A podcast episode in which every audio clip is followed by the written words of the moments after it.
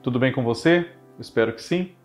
Eu sou Fábio Costa e estamos aqui mais uma vez para o TBT da TV no canal do Observatório da TV no YouTube. Peço sempre a você que, se você não for ainda um dos nossos já aí mais de 35 mil inscritos, inscreva-se no canal, ative as notificações para ser avisado quando nós publicarmos novos vídeos. Comente aqui, sugira temas para nós fazermos os próximos vídeos, compartilhe com aquela pessoa que você acha que pode curtir também o nosso conteúdo, que é feito com muito carinho para você que gosta de TV. E assista também a Olhar Latino com o Cadu Safner, aos vídeos da Kaká Novelas, o João Márcio falando de A Fazenda, outros vídeos meus aqui de segunda a sexta, sempre um diferente, e muito mais no nosso canal. 20 anos atrás, portanto, em 2001, um dos maiores fenômenos de repercussão da televisão brasileira, nesses 71 anos que ela já completou, teve o seu lugar. Com estreia no dia 28 de outubro daquele ano e término em 16 de dezembro. Esse programa durou apenas sete semanas no ar e marcou para sempre a história da nossa TV.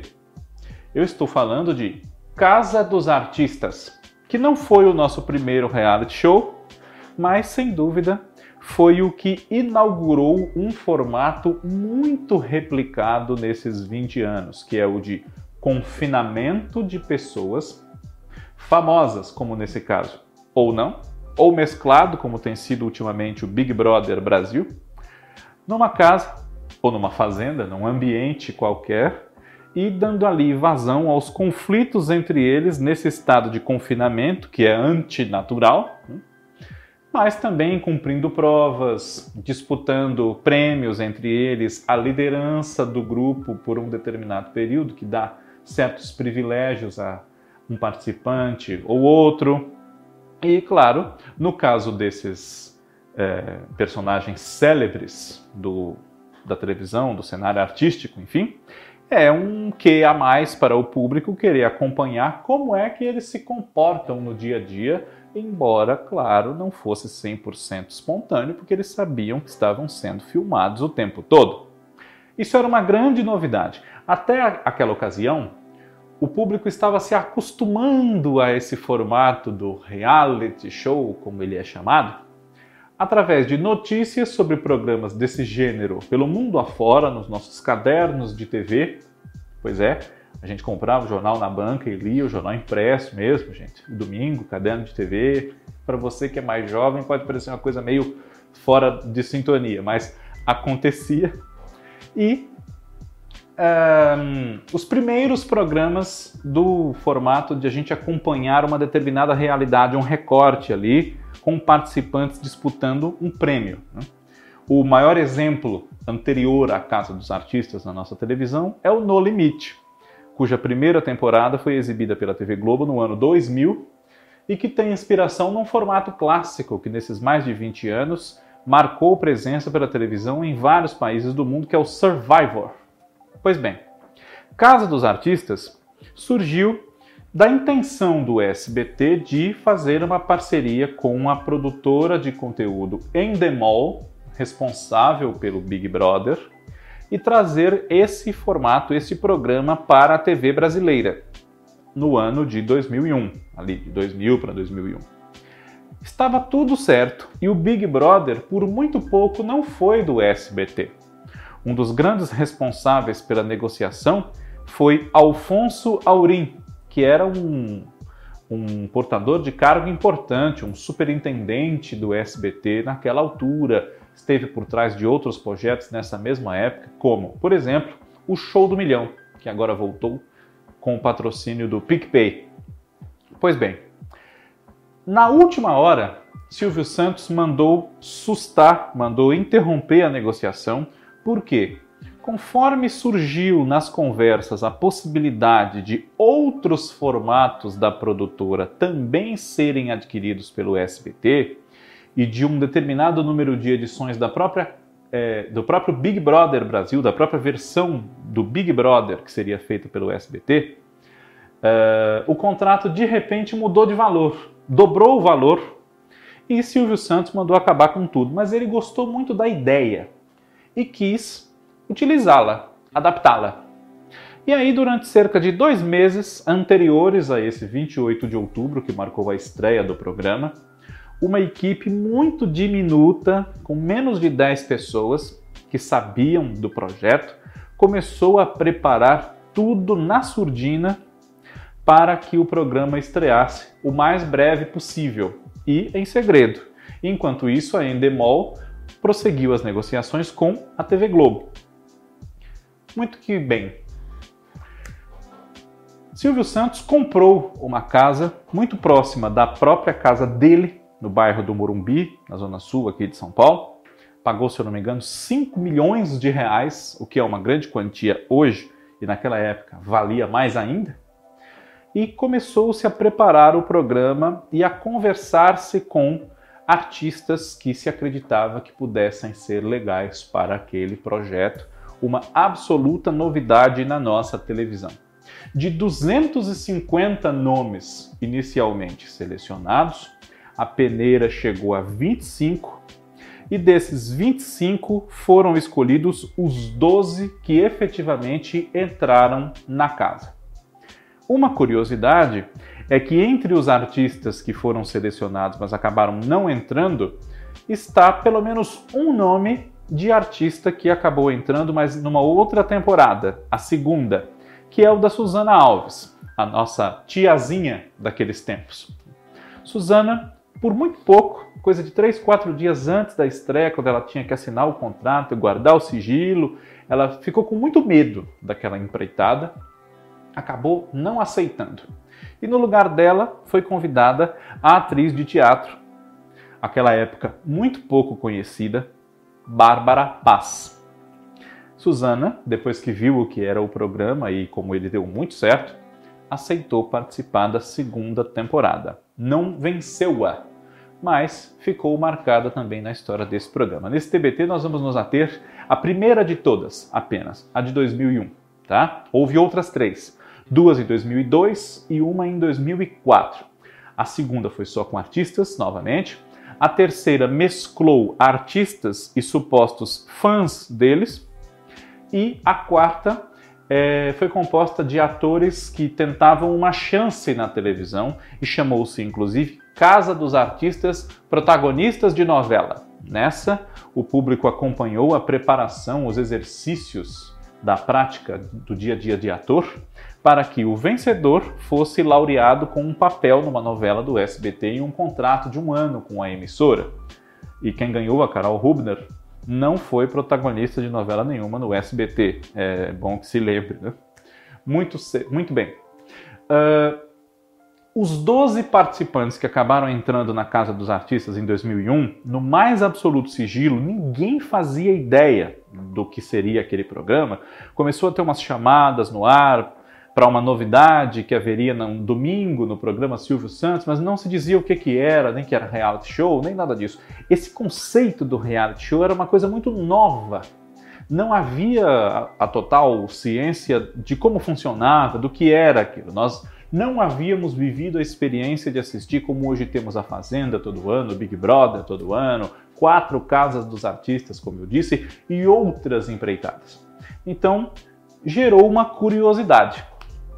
E aí, no domingo à noite, o Silvio Santos apareceu e explicou o que era o programa e começou a apresentar os artistas selecionados, que foram os seguintes. Para não esquecer de nenhum, eu até anotei aqui. Vamos lá. Uh, Alessandra Scatena, que era assistente de palco do Gugu Liberato, aquela altura no SBT, já havia muitos anos que ela trabalhava como assistente de palco do Gugu naquele, naquela época, desde a adolescência dela, 13, 14 anos de idade. Leandro Lear, do Arte Popular, cantor e compositor. Uh, Núbia Oliver, modelo. Nana Gouveia, também modelo. Taiguara Nazaré, modelo e ator, que pouco tempo antes esteve no ar na TV Globo naquela época, na minissérie Presença de Anitta, da TV Globo. Matheus Carriere, ator de vasta carreira, que naquela ocasião tinha mais de 20 anos de carreira, tinha feito cerca de 20 novelas, enfim. Uh, Alexandre Frota, também ator, desde meados dos anos 80, com muitos trabalhos na televisão e no cinema, em mais de uma emissora, especialmente da TV Globo, onde ele já havia feito diversos papéis de destaque, por exemplo, em Sassaricando e Boca do Lixo, nos anos 80 para 90, além de Perigosas Peruas. Patrícia Coelho, cantora. Mari Alexandre, que já havia participado de programas de humor como a Escolinha do Barulho na Rede Record e também era modelo. Naquela época é, era muito conhecida por ter namorado alguns jogadores de futebol e era namorada, salvo erro meu, do cantor Vavá, que era o líder do conjunto Cara Metade. Supla, músico, ator, filho de dois políticos de muito destaque aqui no cenário brasileiro, o senador Eduardo Suplicy e a então prefeita aqui da nossa cidade de São Paulo, Dona Marta Suplicy, e a Bárbara Paz, que eu citei. Essa ordem dos participantes que eu usei, ela foi a, a da eliminação, da saída deles do programa. Mas há uma particular, eu pulei uma pessoa aqui, que é o Marco Mastronelli. Marco Mastronelli, que também era ator e modelo e havia participado, se eu não me engano, por exemplo, da novela Serras Azuis na Band em 1998. Ele foi o segundo eliminado da casa e a terceira pessoa que saiu, depois do Leandro Lear. Leandro Lear pediu para sair. Ele, na ocasião, tinha um filho recém-nascido, bem bebê, pequenininho, e estava com muita saudade do filho. Desde os primeiros dias de confinamento, ele não interagia muito com os outros colegas de Casa dos Artistas, dormia bastante. Ele talvez fosse o que hoje o público chamasse de planta no programa. E o Leandro acabou pedindo para sair. E saiu, claro, foi compreendido o seu motivo para querer sair. Então, quem concorreu efetivamente ao prêmio de 300 mil reais após os 50 dias previstos para o programa durar foram então 11 pessoas somente. Uh, as cinco últimas pessoas, os que disputaram na final com a preferência do público esse prêmio de 300 mil reais, foram então o Alexandre Frota, a Patrícia, a Mari, a Bárbara e o Supla. E a Bárbara ganhou. Supla foi um grande favorito do programa. Ele havia acabado de fazer uma participação de alguma extensão, entrou no meio e ficou na novela das sete da TV Globo, As, Fi uh, As Filhas da Mãe, não. Um Anjo Caiu do Céu. E uma coisa que tumultuou a preparação da Casa dos Artistas, além da grande pressão por sigilo, os próprios profissionais envolvidos no projeto, eles eram é, levados até a casa em carros com insufilme nos vidros para que não fossem é, não fosse possível identificar o caminho que estava sendo tomado para chegar lá. Entre esses profissionais, curiosamente, havia uma figura que hoje é responsável por muitos sucessos nesse setor do reality show e do talent show na Record TV. E aproveita muito esse know-how, essa experiência dele no SBT e também na MTV para desenvolver os seus projetos, que é o diretor de A Fazenda e de outros programas, o coordenador geral dos realities da Record TV, Rodrigo Carelli. Ele dirigiu Casa dos Artistas. Esteve envolvido intensamente em tudo que foi necessário para manter o sigilo, a novidade, preparar o programa para estrear naquele dia 28 de outubro. E nesse meio tempo houve um acontecimento que parou o Brasil e acabou ajudando a manter o sigilo, porque ofuscou completamente qualquer coisa que o SBT pudesse estar fazendo e, e seria descoberta pela imprensa se eles tivessem tempo para isso, condições, né? que foi o sequestro tanto da filha do Silvio Santos, uma delas, a Patrícia, quanto do próprio Silvio Santos, que foi mantido refém dentro da sua própria casa por um rapaz chamado Fernando Nutra Pinto. Aquilo foi muito coberto por todas as emissoras de televisão, inclusive a TV Globo, afinal de contas não havia nem como ser diferente, né? O Silvio Santos é uma das figuras mais destacadas aqui entre os artistas brasileiros, entre os empresários brasileiros também, não só do ramo de comunicação. e isso acabou favorecendo o sigilo necessário à implantação da Casa dos Artistas. Ironicamente, apesar da Casa dos Artistas nesta primeira edição ser ao lado de onde aconteceu o tumulto todo da imprensa ali ligada em todos os acontecimentos que envolviam a filha do Silvio e depois o próprio Silvio. A Casa dos Artistas ficou muito marcada por uh, mudanças de regra ao sabor dos acontecimentos. Por exemplo, uh, inicialmente as eliminações se previa que elas acontecessem mais ou menos como no, no limite, com os próprios participantes votando uns nos outros somente. Logo foi implantado um esquema com o público telefonando e interagindo ao vivo com Silvio Santos lá no auditório. Ele atendia o telefone e falava: Alô, de onde você fala? Como é seu nome? Quem é que você quer que saia da casa dos artistas? E isso deu muito certo. E todos os domingos, que era o dia da votação e das eliminações, a Casa dos Artistas incomodava demais a Rede Globo. Na época ainda se chamava a TV Globo de Rede Globo. Nos, nos outros dias da semana, até que nem tanto, é bom que se diga. Todo dia tinha uma, uma edição da Casa dos Artistas na faixa de nove da noite, entre a novela, que era Pícara Sonhadora, e o programa do Ratinho, mas o domingo é que era o calcanhar de Aquiles. Domingo é que era um problema e incomodou o imbatível, fantástico. Até porque esse programa da eliminação durava bastante horas, né? uma hora e meia, duas horas. Passava trechos deles na semana, fazendo exercícios, brigando, discutindo em festas, fazendo comida, se dando bem também, conversando, brincando. Os momentos de tensão e os momentos felizes. Alexandre Frota largou o programa, foi embora, mas ele chamava muita atenção para a Casa dos Artistas e acabou voltando teve um período breve fora da casa, voltou, foi readmitido quando isso supostamente não poderia acontecer e acabou ficando até a final. É muito lembrado como o que a gente pode chamar de vilão da edição, tanto ele quanto Matheus Carriere, esse principalmente por conta de um momento de mais uh, grosseria, de uma explosão de violência que ele teve com Patrícia Coelho. Não bateu nela, mas descarregou a sua raiva ali em objetos, em decoração, enfim. Mas principalmente Alexandre Frota ficou marcado como o vilão e Núbia como a vilã, porque eles faziam articulações para separar no que com o BBB nós aprendemos a chamar de paredão, o casal que se formou entre Bárbara Paz e Supla. E esse casal deu tão certo que a disputa pelos 300 mil reais não atrapalhou o casal. Até o último programa eles estiveram juntos. Ela terminou em primeiro lugar e ele em segundo. No, no, encerramento da Casa dos Artistas, que foi exibido, como nos outros domingos, ao vivo, houve uma festa para celebrar aquele final, aquele grande sucesso histórico do SBT. Na final, a emissora chegou próxima de 50 pontos de audiência contra apenas 18 da TV Globo. 18? 18. 47 a 18.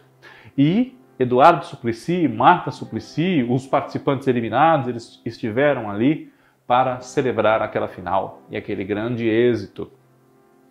Foi um acontecimento realmente muito marcante a Casa dos Artistas, principalmente porque ensinou as outras emissoras como se poderia fazer reality show com sucesso, ainda que com figuras anônimas, como por muitos anos foi o BBB. Só recentemente começou a juntar é, anônimo com famoso ou é, pipoca com camarote, como eles chamam. Mas, seja na Fazenda, seja no BBB, seja onde for, a partir da Casa dos Artistas, com o formato de novela, com figuras como o casal, o vilão, a vilã, o engraçado, o amigo, o, enfim. E com as regras, com as brincadeiras, com as disputas, com os prêmios que eles podem ganhar, além do prêmio da grande final, tudo ficou como aprendizado e até hoje é aproveitado pelos outros programas desse gênero, inclusive pelo Big Brother. E mais uma vez, Silvio Santos e o SBT fizeram história e incomodaram muito a TV Globo com um programa que chegou a ficar fora do ar por impedimento de eliminar na justiça. Uma batalha na justiça muito intensa entre Globo e SBT que acabou atravancando a Casa dos Artistas depois de quatro edições e até hoje não teve mais. Ventilou-se que haveria uma nova agora, tantos anos depois, mas por hora nada de concreto. E o que a gente pode dizer sem dúvida é que esse é um programa que 20 anos depois nós estamos falando dele porque, de fato, é muito significativo e tem o seu lugar na galeria dos maiores momentos da televisão brasileira. Se não dos melhores, porque isso depende do gosto, mas dos maiores e mais importantes que devem ser celebrados, sem dúvida. A Casa dos Artistas, que fez o gênero reality show trilhar um novo caminho e se tornar mais claro e mais adorado por muita gente numa trilha que vem até hoje. TBT da TV está de volta na semana que vem. Um grande abraço a todos vocês e até lá. Tchau!